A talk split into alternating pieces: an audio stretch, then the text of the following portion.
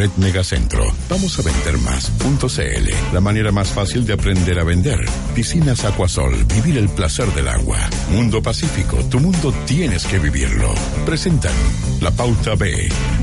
Aquí se dio vuelta el tablero, se rearma el juego. Estamos ahora con una nueva agenda. Eh, para muchos no solo una nueva agenda, sino unas nuevas reglas del juego, porque se está empezando ya a hablar con una fuerza inusitada y no prevista de la reforma a la Constitución o del cambio de la Constitución. Bueno, eh, en lugar de la pauta B habitual, vamos a plantear aquí una conversación abierta con nuestros siguientes invitados. Estamos con eh, Axel Calliz, sociólogo, Impacta Consultores. ¿Qué más? ¿Ya no es Impacta Consultores? Tú influyes y Chile 21. Ah, ya, ya. Estamos en esas funciones más políticas también. Sí. Con Tomás Bud- eh, eh, eh, Duval, académico, cientista político, Universidad Autónoma, ¿es correcto? Así es. Estamos con Cristóbal Belolio, compañero de la casa aquí, conductor en conjunto con eh, Gerson del Río y Carla Sonino de la prueba de ADN. Y se incorpora a esta mesa también el académico sociólogo, investigador, autor de varios libros, Alberto Mayol, que además está, Alberto, bienvenido eh, en estos días en una en una fórmula de análisis eh, que ha padrinizado la política.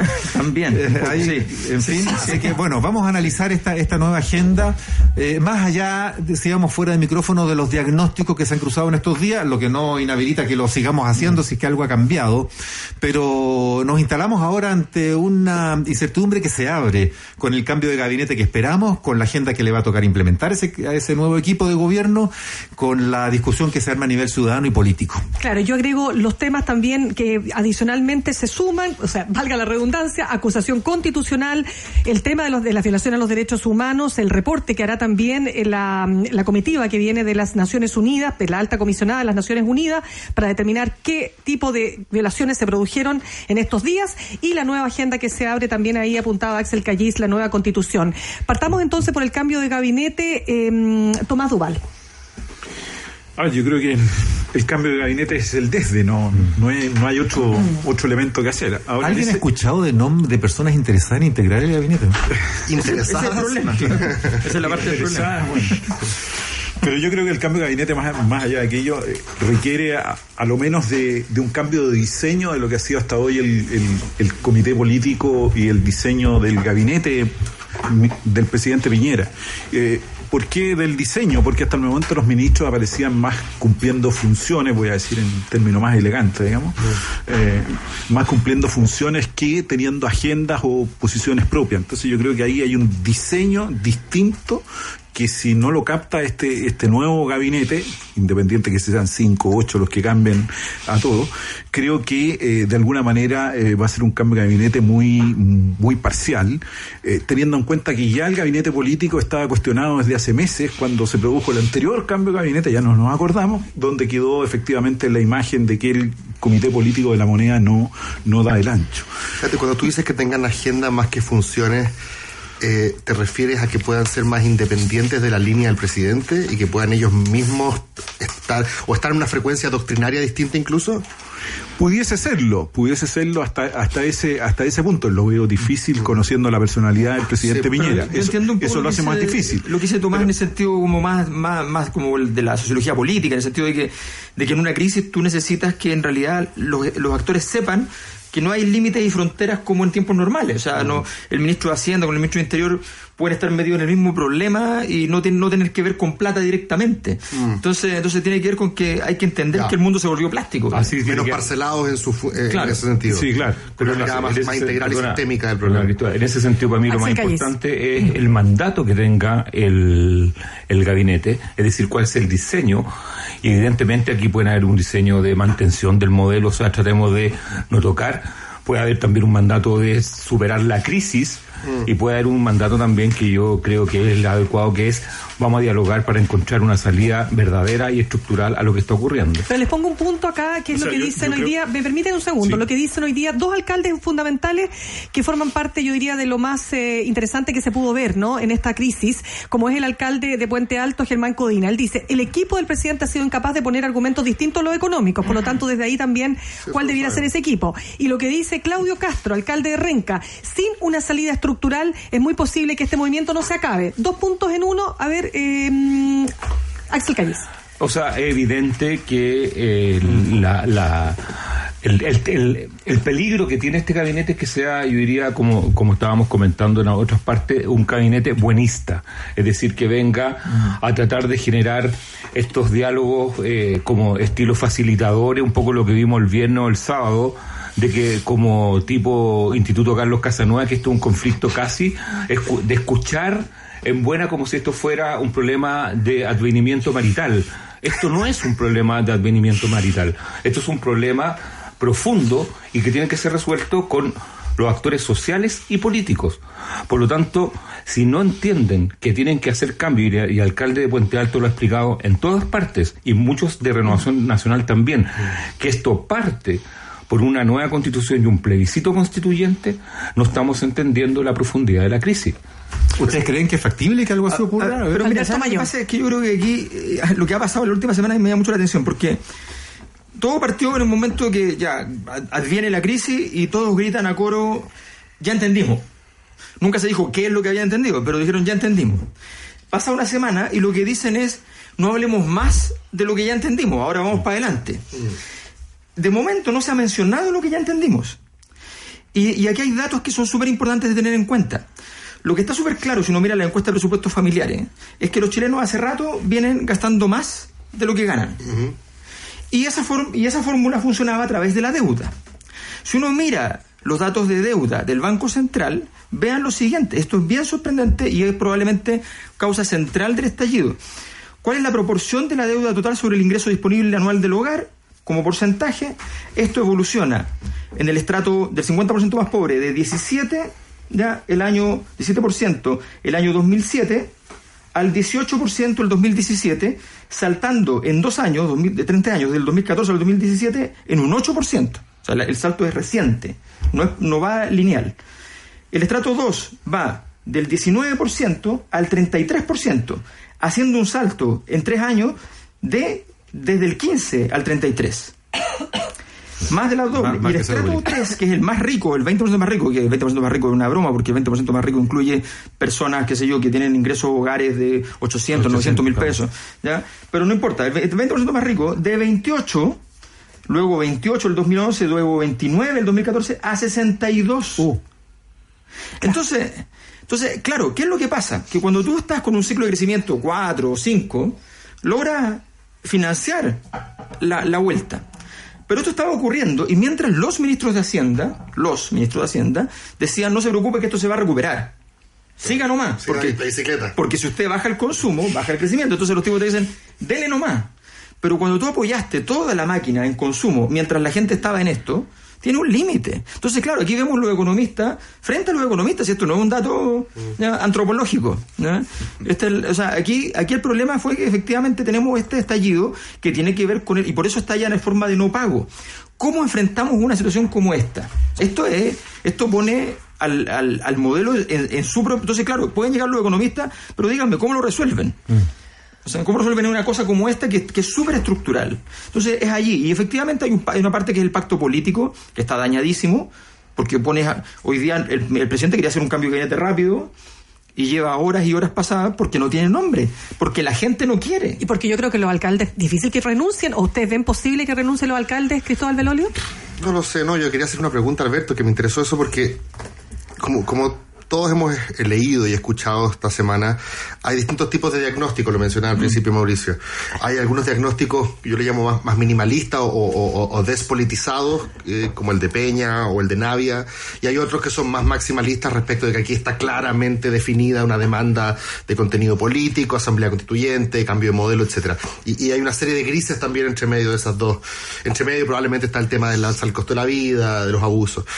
Eh, pero es interesante porque si es una crisis de endeudamiento, o parte de la crisis de endeudamiento. Estoy tratando de ponerme en, los zapatos de, la explicación peñística. Mm, eh, si, yo quiero, si yo, si yo digo que es una crisis de endeudamiento, entonces yo podría especular que entonces no es una crisis del modelo, sino que es una crisis de que la fiesta que anticipaba el modelo o la invitación que había, finalmente a mucha gente le levantó expectativas, quería entrar a esa fiesta, como dice Nadia, eh, y hoy día se dan cuenta que no pueden participar, pero no es tanto una crisis del capitalismo como tal, dices sino Que, que, que, que, el capitalismo o el, modelo no fue capaz de vivir a la altura de sus propias una crisis de crecimiento lo que están tratando de decir, o sea, algo así. No, lo, que pasa, lo que pasa es que, lo, que tiene sentido eso, o sea, una crisis que tiene que ver con lo simbólico también, con eso. Bueno, yo creo que yo creo que Alberto nos está diciendo que toda la crisis fue endeudamiento. Una una de las una de las eh, vertientes es esa. No creo que hay otra. Y que además es una que explica cómo se manifiesta la gente incluso en el barrio alto. O sea, es que ese es el punto. Es que sabes lo que pasa, bueno, pero es que aquí la crisis de deuda revela que en el barrio alto habían razones también para lo mismo. Claro. o sea, claro, Ahora el punto es el siguiente, no, sí, es que es que esa pregunta yo creo que es lo, más importante y es una discusión eterna eh, que, ha costado mucho eh, sacar, entre otros, a Carlos Peña de el carácter restringido de esa tesis. No hay ninguna revolución, para decirlo en simple, que ocurra en los sectores, en, momentos de altísima pobreza. Ya. las revoluciones no se producen ahí, punto. Eh, lo que se produce normalmente es que cuando hay una, hay, un, hay una emergencia, hay una expectativa alta y eso se ve truncado y ah, frenado estructuralmente. Entonces la pregunta es, si, esa, si ese carácter desintegrado de gran parte de la población es estructural o no, esa es la pregunta que hay que plantearse. Mm. Porque si, si, Carlos Peña dice, no, el problema es que la gente no se puede incorporar al, al, al, modelo de desarrollo, bueno, no es, no es poca cosa. ¿no? La pregunta es, ¿se pueden incorporar y hubo una falla eh, parcial en el sistema o esto es una falla sistemática? A ver, ¿qué dices tú, eh, Tomás Duval? Yo creo que una falla sistemática del, sistema. ese es el problema. Eh, ahí, ahí está, el, ahí está el, punto central. ¿Cuál sería esa falla? Es que yo creo que efectivamente en esa, en esa falla hay un tema de que el sistema, básicamente por decirlo de alguna manera, voy a graficarlo. Se creía en un Estado subsidiario y más bien quedó como supletorio. Mm. Entonces, desde ese punto de vista, eh, efectivamente hay una ausencia. Y ahí, y hay una cuestión sistémica que tiene que ver con una construcción distinta. Eh, que evidentemente lo que está diciendo Alberto de alguna manera está claro. Todas las encuestas nos decían que este país no estaba progresando, que estaba estancado, y tú lo has dicho con, con cifras directas, digamos. Entonces, yo tiendo a imaginarme que aquí también hay esa ausencia, esa ausencia, eh, y una preponderancia de que dejaste hacer cosas a un mundo privado que no le correspondían y eran básicamente del Estado. Y ahí eh, uno va entendiendo de alguna manera cuáles son esos, esos problemas, que tienen que ver con individuos, porque aquí no podemos caracterizar a todos por iguales. Muchos que en su posiciones distintas, se ven efectivamente vulnerables ante distintas situaciones y que el sistema no se los da, digamos. El, ahí, hay un tema profundo que tiene que ver cómo se conecta con aquello. Es el desafío no gabinete, Y, yo creo que esta desigualdad estructural, porque en el fondo lo que estamos diciendo es que el modelo engendra desigualdad a todo evento. Pero también a mí me ha llamado mucho la Las cifras del Gini son distintas. Eh, a mí me ha llamado mucho la atención eh, el plano de lo simbólico y de lo, y de lo que es la felicidad como tema. Porque lo que uno ve en las calles, no obstante que mucha gente eh, protesta por múltiples cosas, desde la dignidad, el trato, la deuda, o sea, muchas cosas, hay una un sentido que tiene que ver con que la promesa de consumo no se realiza en términos de felicidad, es decir, con respecto al reencuentro con el otro. Es decir, yo diría que, eh, como ya esto ya es casi una clase de sociología, hay una crisis de la individuación. Es decir, eh, eh, pongámoslo más simple. Es decir, para, no, para todos los que estamos escuchando. es decir, las personas, voy a decirlo, eh, no obstante que puedan tener un alto estándar de consumo, a mí me tocó ver la marcha en la dehesa. Mm. O sea, y vi a los pobladores del Cerro 18 y a los que viven debajo, que son personas que tienen no mucho dinero, muchísimo dinero. ¿Y qué hay para ti ahí? Y ahí había lo que había una necesidad de decir, ¿saben qué? No obstante el crecimiento, no obstante que somos eh, y tenemos todo lo que queremos tener, hay un costo que se paga en términos de, simbólicos, de convivencia, de salud mental. De salud mental. Es que apestoso tener que pagarlo todo. Es que ese es el punto. ¿Cuántas veces he venido partiendo la perra aquí a la ADN diciendo, hoy día fui a hacerme un examen y lo primero que me dicen es, ¿cómo va a cancelar? Exactamente. Claro, nada, el, copago, el copago, el copago. que me dicen, estoy feliz aquí, pero no puedo entender que todo vale aquí, todo se todo no hay ningún espacio de la convivencia humana, del quehacer cotidiano, que esté, como diría Atria, descomodificado. A mí me decía un amigo británico, me parece increíble este país, todo está privatizado, todo, todo, todo no, cuesta. Y lo dicen los gringos, o sea, no solo lo dicen los británicos, o sea, lo, dicen, lo, dicen los gringos. Los, los, los gringos de Gringolandia. Claro. Los que inventaron esto, lo, que está además, todo eh, cuesta. Todo, o sea, yo me acuerdo, una, fue, fue viral hace muchos años, pues justo para la época de las movilizaciones del 2011, una chica norteamericana que estaba yendo de Chile, había estado en Chile, con su papá era un ejecutivo, qué sé yo, y empezó a explicarles cosas de Chile, pero era un, era un, un, un, un YouTube para sus amigos, qué sé yo, y explicaba cosas sobre Chile, y cosas sobre cómo era la leche, cómo era esto, cómo era esto, la carne, qué sé yo, y de repente dice, lo que más me llamó la atención es que todo se compra. No hay nada que no se pueda comprar, ¿ya? y no hay nada que pueda ser gratis. O sea, una norteamericana mm. de 15 años. Mm. entonces, entonces es, es muy. Es, eso nosotros no lo tenemos claro. A mí me pasa que cuando yo voy a hacer conferencias fuera de Chile, luego de la conferencia, la mayor parte de las preguntas iniciales son para poder entender. Y dicen, ah, pero. Pero ¿dónde está el Estado? Explícame, por ejemplo, entonces la última vez que estaba, hace tres semanas, estaba en México, justo antes del estallido, y me dicen, ya, pero explícame un poco sobre esto. Eh, dime por favor, ¿cuánto pagas de luz? ¿Cuánto pagas de agua? ¿Cuánto pagas de esto? ¿Cuánto pagas de universidad? ¿Cuánto pagas del almuerzo? ¿Cuánto pagan los estudiantes en la universidad? Y no lo podían creer. No lo podían creer. Allá el almuerzo de la universidad para los estudiantes vale el equivalente a 60 pesos chilenos. Y acá 3.500. Sí, yo cuando postulo de repente a pegar afuera, o sea, no lo he hecho ahora, pero siempre sapeo para ver si es que se cae esto y hay que...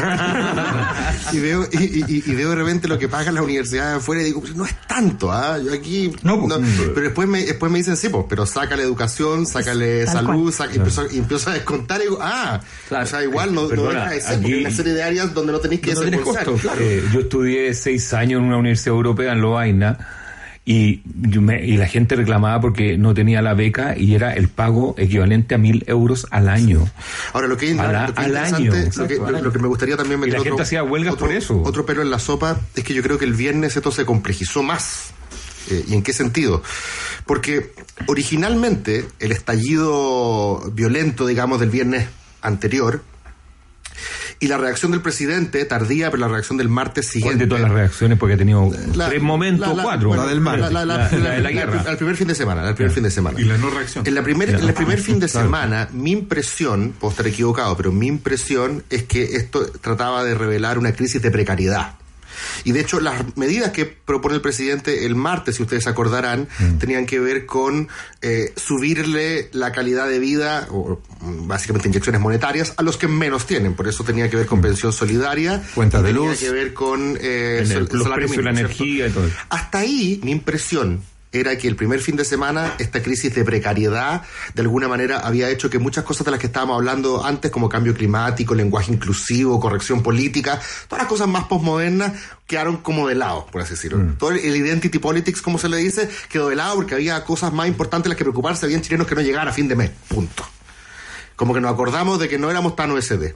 Pero mi impresión es que el viernes como mucha gente se subió al carro, que no necesariamente vive en precariedad, sino que su crisis tenía que ver más con expectativas, siento que ahora volvimos a incorporar esas demandas más postmateriales también a la ecuación. Ayer Harald Bayer, por ejemplo, decía que para él esto tenía que ver con demandas de reconocimiento que son más, digamos, de, de la dimensión más postmaterial. Entonces yo creo que ahora esto se complejizó, porque es una crisis de precariedad, por un lado, la que parece que, que originó el estallido, ahora es una crisis de, de expectativas sumada a la legitimidad política. Y, de régimen. Eh, y, y, eso creo que finalmente mezcla materiales y postmateriales en una misma, en un mismo. ¿Puedo agregar un pelo a la sopa? Sí, por favor. Lo que pasa es que, eso, por eso los invitamos. El, el, escenario ya se ve difícil, pero miren lo que está pasando hoy mismo, ayer empezó, hoy día ya más claramente, uh -huh. que es la tesis eh, de que detrás de todo esto hay una situación que es policial internacional de alta política, -huh. ya que tiene que ver con una conspiración. Entonces, la tesis de la conspiración ¿ya? sobre la cual no me puedo pronunciar de respecto a su veracidad o no, digamos, pero sí, da lo mismo. ¿ya? La tesis de la conspiración, ¿qué es lo que permite? Que el, que el núcleo duro de la derecha se parapete y diga, aquí el tema no tiene nada que ver con esto. Claro. Y volvemos a la escena original donde sencillamente todo esto va a chocar contra Perdón, Alberto, ¿y eso a pesar de la marcha del, del, viernes? Y eso a pesar de la marcha, o sea, esto ocurre justo seguro? después. Sí, claro. No, porque es que una cosa no va a negar a la otra. No, es que, es que, sea, tú, es que es después que... de la marcha hasta José Antonio Casa ha tenido que admitir que aquí parece que estábamos haciendo las cosas mal. Y claro. tuvo que suspender su propia marcha. Pero ¿sabes lo que pasa? Correcto, el punto Alberto es correcto Pero... en el sentido de que el primer, la primera intuición de la derecha y del... Y no, no solamente la derecha, del, del, del, de lo que Mirko llamaría el partido del orden, sí.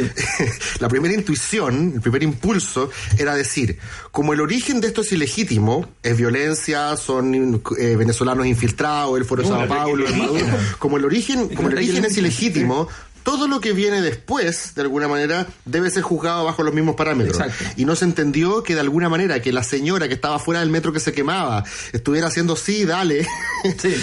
Eso ya había desanclado. Entonces, es, cierto que el origen puede ser. Claro, es que da lo mismo. Regalémoselo a Piñera. Es que ese es el punto. Maduro empezó esto, como queráis, pero, pero, pero la chispa aprendió. Ese es el tema, es el tema de fondo, lo que, no, lo que no se ha entendido, y ahí es lo que me parece preocupante, y por eso digo que, que la capacidad de diagnóstico es la clave para poder afrontar un problema como este. Lo que pasó es lo siguiente, supongamos que efectivamente esto fue un ataque ruso, para que no sea ni siquiera Maduro, ruso. De Putin, ruso, Putin. o norcoreano. O, incluso lo planificó Brezhnev, o sea, esto ya, o sea, da lo mismo. O alienígena. Y efectivamente, o fue alienígena. Y resulta que entonces 30 alienígenas pusieron en 30 estaciones de metro ya aceleradores ya, que generaron un gran incendio. Listo, perfecto. La pregunta es por qué chilenos que hasta el día, ese mismo día, dos minutos antes, amaban el metro, amaban el metro, de pronto dijeron, ni siquiera dijeron está bien, dijeron no sé si está mal. Hubo otros que aplaudieron ahí mismo, ¿ya? Pero dijeron no sé si está mal. Entonces, y eso tiene que ver con un cuestionamiento radical donde tú estás dispuesto en un momento determinado a decir, ¿sabes qué? Lo intenté todo antes para que me entendieran. Quizás esto me sirve para que lo entiendan. Y ese es el tema de fondo. O sea, aquí no nos olvidemos de ciertas cosas. Después del 2011 la gente, esto es Chile, la gente en Chile, ¿qué es lo que hizo? Judicializó. Pero si no puede ser más tierno, judicializó todos los problemas que tenía. Fue a los tribunales por la ISAPRE, fue a los tribunales por las FP, fue a los tribunales contra las empresas por temas medioambientales, judicializó todo. Y resulta que, ¿qué dijo el, sistema, el, sistema económico? Todos los gremios dijeron, no podemos seguir con la judicialización, esto retrasa todos los procesos, esto nos hace mucho daño. Ya, pero vamos a un punto. Eh, disculpa, es que después de la judicialización, ¿qué viene? Ya, pero es que ahí vamos al que viene, porque tenemos que seguir avanzando, tenemos una acusación constitucional entre medio, pero antes de eso, solamente para entender, lo que diría cualquier economista, ok, ¿cómo financiamos esto? Tú mismo, Axel, decías que con 1.200 millones de dólares no se financian los cambios. No, Por lo tanto, ayer veíamos una columna el sábado de Andrés Velasco, ex ministro de Hacienda, con Ignacio Walker, ex ministro de Relaciones Exteriores, diciendo no nos olvidemos del crecimiento, cuidado. La concertación logró crecer, hacer crecer al país con mayor inclusión, nos faltó, evidentemente, pero cuidado que aquí se nos convierta esto en otra cosa y que finalmente terminemos decreciendo y generando un país donde no vamos a poder satisfacer lo más importante, que es que esta, este crecimiento efectivamente se dé con, mayor igualdad mm. y que llegue a más cantidad de personas. Hay ese riesgo, eh, a ver, Tomás eh, Duval, ¿cómo lo ves tú? Yo creo que, que si efectivamente van a haber cambios, uno puede pensar en un modelo como, como el alemán, digamos, pero eso tiene otras implicancias, donde los impuestos sí son mayores mm. y abarcan también a otros sectores, no al porcentaje que tenemos en Chile tenemos sindicatos fuertes, tenemos otra, otra, otra organización. Mm. Eh, y de alguna manera ahí sí que efectivamente la única manera, claro, uno dice, hoy día con el dinero que tengo no puedo avanzar. Eso siempre va a ser, nunca el dinero va a alcanzar para todo, eso, ese es un clásico de todos, digamos. Pero yo creo que, claro, uno puede decir, ¿y puedo tener más impuestos? Quizás pero para que eso ocurra, también el Estado tiene que responder en ciertas áreas, digamos. Y es ahí donde está, yo creo que se va a producir este, este, este debate, porque, efectivamente más y más dinero eh, más y más dinero. Impuesto al impuesto al patrimonio, a los más ricos, pero, a ver qué se hace con Es que hay una diferencia. Yo perdona, Tomás. Eh, yo noto que hay un matiz dentro de los empresarios. O sea, yo noto que los empresarios con chimenea eh, están eh, mucho más los, empresarios los que contaminan, los que no, no, no, los empresarios con chimenea, aquellos que tienen ¿no? sistemas productivos, no los especuladores. Ah, industria, ya. y dentro de eso, ojo, los que contaminan también. También, pues. no, pero, pero yo noto que los, que, como dicen entre ellos, los que dan trabajo. No sé si han escuchado que ellos se dicen los que dan trabajo y los que no dan trabajo. Sí, sí, perfecto, eh, ellos están más preocupados del el fondo del tema, que es que no puede haber ningún tipo de modelo de desarrollo si no hay estabilidad política y social. Y, la, y, la, y la estabilidad la da, entre comillas, un nuevo trato o una nueva forma de entendernos. Mm. Y el mundo especulativo está preocupado. Porque no bajen las. Exactamente. Y el mundo preocupado. Es la bolsa, la bolsa, la bolsa. Exactamente. Y yo diría que en esa línea yo veo a la roulette que están preocupados de no tocar el modelo. El modelo que genera esta desigualdad. Entonces, ojo, eh, la salida que tiene que. Por eso es la salida que política y la salida social que haya eh, está antes que el tema del crecimiento. Porque esta demostración de fuerza de la ciudadanía eh, a cualquier inversionista dice, bueno, así como, así como incendiaron el metro, pueden estatizar, o sea, se vuelve loco este país y pueden estatizar, pueden quemarme las inversiones. Mm. Entonces, hay un punto suspensivo y por eso es que las clasificadoras de riesgo han entrado a revisar cuál va a ser la forma de salida de este conflicto que hay. Es interesante que más allá de las reformas políticas, porque ya vamos a entrar, me imagino, a eso, desde la Asamblea Constituyente hasta reformas institucionales que pasen por el Congreso, mi impresión es que en la élite eh, económica, cultural chilena, muchos están acusando el golpe que señala Axel. Es decir, sin necesidad de que lleguen las leyes, están todos como diciendo, viejo, sin paz social, nuestro lugar de privilegio. No hay crecimiento económico. O sea, la, cohesión social de que hablaba Lagos. Y, mucho, fíjate que yo he escuchado a mucha gente diciendo así como, oye, ya, paremos la tontería. O sea, para que paremos de abusar sin necesidad de que venga todavía ley. Hagamos, tratemos Si no, nosotros mismos vamos a capotar. Bueno, antes eso... que leyó esto fue, primero fue Cecilia Morel cuando dijo, vamos a tener que perder privilegio. Lo dijo el domingo. Es importante, y se lo dijo a su amiga. Y se lo dijo a su amiga. Que revela los dos puntos clave del asunto. Primero, que el gobierno estaba convencido de que esto era una articulación terrorista, Y segundo, eh, y, que, y, que, y, que, desde el primer momento, que es lo interesante, porque Piñera no fue capaz de verbalizarlo, como ella sí fue capaz de, en una cápsula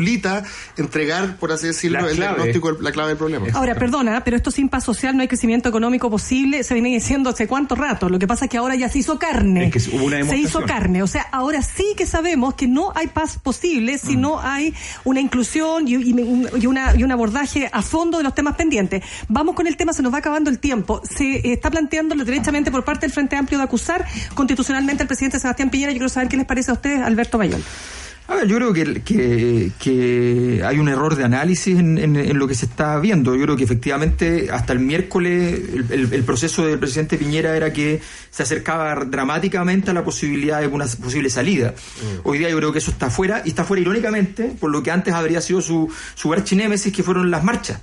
O sea, la marcha le dio un interlocutor válido le puso a alguien al frente, que no es alguien, pero que es, un, es, un, es, una verbalización de un discurso. Entonces ya tiene con quién hablar y ya sabe con quién tiene que más o menos relacionarse. Eh, y eso le permite existir a, Sebastián Piñera. Yo creo, que yo creo que hoy día entrar en esa discusión es una discusión donde, donde la mayor parte de los chilenos hoy día lo que quieren es ver para dónde van las medidas y, cuáles son las medidas que se van a tomar. Creo que es una, una conversación súper de, cúpula para efectos de lo que hay hoy día. Es un error, a mi juicio, creo que, hay, una mala lectura de lo que se, de, hacia dónde se pretende llegar con eso. Es evidente que la van a perder, por tanto no, no tiene mucho juego. Lo que les interesa es ponerle, ponerlo en el Congreso a que conteste preguntas contestando preguntas. A, ver, a Sebastián Piñera le han preguntado por su por sus papeles en, paraísos fiscales en una entrevista y ha salido jugando. No digamos que es un incompetente en ese terreno. Creo que creo que no está no está pensado estratégicamente y creo que hay que llevar la discusión, hay que profundizar la política eh, en términos de modelo económico y en términos políticos hacia otros lados. La Asamblea Constituyente, hablar con el, citarlo para que para que se converse sobre el tema constitucional es mucho más interesante. Forzar el plebiscito. Eso es mucho más interesante que este otro tipo de, de, actitud. Interesante que una de las demandas eh, que a, a, mí es de las que más me complica porque yo le asigno un importante rol a la política para poder mediar en el conflicto. Eh, no conozco otra manera de llevar la fiesta en paz que a través de ciertas instituciones que sean capaces de procesar eh, o de codificar lo que pide la ciudadanía. pero es evidente que parte de lo que escuchamos el viernes y lo que hemos escuchado toda esta semana es que se vayan todos parte importante ha sido una crítica transversal a la política. No, quiero decir con esto que efectivamente Marte del viernes haya sido de todos. Yo creo que no es así. Eh, pero eh, también hay una demanda que pareciera ser transversal, que es la de los políticos son malos que se vayan. Y no más abuso. Y no más abuso. El abuso yo creo que está ahí. por qué, volviendo un poco a lo que decía también Alberto, eh, ver mañana un escenario en el cual la Cámara se transforma en un escenario de guerra de unos con otros, esa escena no es precisamente la que va eh, a aplacar la percepción de la ciudadanía de que hoy día los políticos se dedican sencillamente a ajustar cuenta entre ellos. A mí me da miedo. Sin prejuicio de eso, yo entiendo al Frente Amplio que ellos quieran ser en este minuto... Pero la, no es el Frente Amplio. ¿ah? No, bueno, la parte del Frente Amplio eh, y el Partido Comunista, es que, que, ellos quieran ser la voz de aquellos que hoy día están siendo vulnerados los derechos humanos. Eso me parece que es perfectamente legítimo. Ahora, a diferencia de las dictaduras, las democracias tienen procedimientos que, y el Instituto de Derechos Humanos está haciendo esa pega, los tribunales de justicia, eh, no estoy diciendo que todo esté resuelto ni por el contrario, pero el tipo que disparó, por ejemplo, el militar que disparó en Curicó, si no me equivoco, se fue a entregar, se fue a entregar ya está procesado, o sea, diga, digamos de otra manera, para ocupar una expresión laguista que no sea el mejor, las instituciones están, funcionando. Eh, entonces yo esperaría a ver cuál es la conclusión final antes de asegurar de que el presidente tiene responsabilidad directa en eso. Si la tuviera, por supuesto, que se, que, se activen todos los mecanismos correspondientes, pero me parece que hoy día es contraproducente en lo estratégico y quizás no deja también funcionar a otras instituciones a las cuales hay que esperar eh, que emitan, yo creo, sus veredictos. Sí, se produce un falso dilema ético, ¿ah? Jean-Pierre, porque si hay algo que tenía que pasar en este minuto es que todas las oposiciones, las sociales, las políticas, estuvieran unidas en un solo objetivo, en un solo propósito, que es la, el plebiscito constituyente. Y hablo de plebiscito y constituyente porque no está seguro que el Congreso sea el que resuelva esto. Tú hiciste un plebiscito para, para, para, para, que abra la pregunta. El plebiscito constituyente es aquel que posibilita y vincula lo constituyente con la idea de la nueva constitución. Es decir, dicho de otra forma, que no establece que el mecanismo por el cual se deba resolver el tema sea el Congreso u otro actor que no sea legítimo. Es decir, es un plebiscito donde uno vota por decir yo quiero una nueva constitución vía plebiscito y esa, esa constitución tiene que ser vía asamblea constituyente.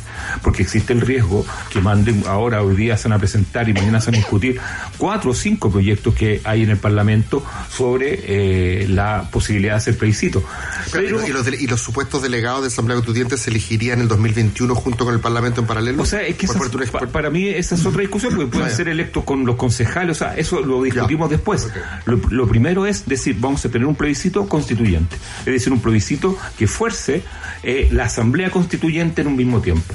No es que quiere decir que se haga el plebiscito, sino que son eh, la, la, el procedimiento por el cual tú resuelves el tema. ¿Tú crees que eso pierde fuerza con la, con la acusación? Y la acusación constitucional lo que hace es dividir la energía, porque resulta que tenemos al PC, a una parte del Frente Amplio, y luego personas que están planteando un dilema ético en un minuto donde el dilema es político. Mm. Entonces, y, si todo esto parte por la precariedad, por la deuda, por el malestar, por los abusos, eh, no es más que todo económico, finalmente como siempre es la economía, y, eh, y lo que va a chocar con la ciudadanía va a ser la sensación de que estamos hablando de acusaciones o de asamblea constituyente o de plebiscito, y no de las pensiones, de los impuestos, de la salud. Eh, sí, ¿sabes lo que pasa? Sí, eso, eso, a ver, lo que pasa es que la economía y eso es una cosa que hay que aprender de, la antropología, ni siquiera de la sociología, es que la, economía es también moral. Lo explico así. Lo que están diciendo los chilenos es, yo tengo una deuda con, el, con la élite. Mi deuda yo la tengo con los bancos, con el retail, qué sé yo, pero con la élite. Y ellos me la pueden cobrar todos los meses. Ellos tienen una deuda conmigo, la élite tiene una deuda conmigo, y yo no se las puedo cobrar. Eso es lo que están diciendo. Mm. Entonces, ahora vino la cobranza. Y entonces, de hecho, se suspendió la contraria. De hecho, hoy día, en este instante, ya hace una semana, no, se no, no hay ninguna orden de embargo, no hay ningún requerimiento de ninguna empresa, compañía, banco, de una cobranza judicial. Todo lo contrario. Está todo cerrado eso, esperando nuevo aviso. Entonces, eso es lo que, lo, que importa detrás de, lo, lo, que está detrás de los bienes es una relación también humana. Ahora, esto requiere, efectivamente, para cuando yo te digo, ok, hay problema de plata, pero ¿cuánta plata es? Son 10 mil millones de dólares. Ah, de mil millones de dólares al año. Eso significa que es un quinto del presupuesto de la nación. Más. Un quinto del presupuesto de la nación no es aumento de plata, es cambio de modelo, porque tú no puedes administrar igual un presupuesto de X con un presupuesto que de, X más un quinto. Totalmente. Entonces, ese, ese, y esa discusión es política. Y por eso se requiere entonces una discusión sobre la constitución, se requiere una discusión, pero, pero efectivamente esto tiene que ir, hay que hacer un dijo para que la ciudadanía pueda ir viendo que cada vez que la política va entrando en estos temas, va quedando vinculado al problema uno al problema uno, que tenga que ver con, con, con cómo, o sea, que el, que el derecho a, el, derecho X, Y o Z que está en la Constitución sea claro que está relacionado con las deudas, con la situación de precariedad, con la injusticia, con la desigualdad. y ha habido, perdona, un desarrollo en la yo, yo escucho a ¿ah? Estamos eh, sobre el tiempo, así que ah, un segundo para que Tomás cierre no, no, no, la palabra. Una sola cosa, que eh, siempre hemos pensado, por lo menos desde el año 2013 o 2014, cuando se puso el tema de la Asamblea Constituyente, que eran dos temas aparte. Y diría que ha habido una en ir juntando el, tema constituyente con el tema del neoliberalismo y la falta de equidad y los abusos. Ha habido un desarrollo en esa conversación.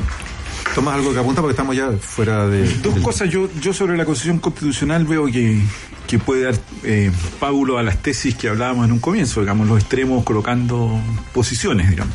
Eh, de alguna manera eso... Eh, si uno ve el comportamiento del Congreso hace dos semanas, también fue un, desastre. Yo creo que políticamente la Constitución Constitucional yo eh, les diría estratégicamente mejor dejarla de lado, pero lo van a seguir haciendo porque va a, quedar va a quedar ahí, va a ser un, elemento. Y ese elemento va a favorecer al gobierno de alguna manera. Si el gobierno coloca una agenda correcta, eh, ese es un, un escenario muy, plausible. Y no así la acusación contra Chadwick, ¿ah? que establece que tiene, un, tiene más agua en la piscina. Y requiere de quórum distinto y tiene una, una justificación jurídica que es distinta y no tan política. Y la podía hacer después, porque hasta tres meses después, hoy día va a salir Chadwick probablemente y la podía hacer igual. Así es. Oye, Tomás decía el, el, entuerto ahí en el Congreso hace dos semanas, no, fue hace una semana, pero parece que hayan sido dos. Lo de Marcelo Súper intenso. Sí. Gracias, Alberto Mayor, Cristóbal Velolio, Axel Callis, Tomás Duval por haber estado en este panel especial. Buen día. Gracias. 9.56 minutos. 9.56 minutos. AD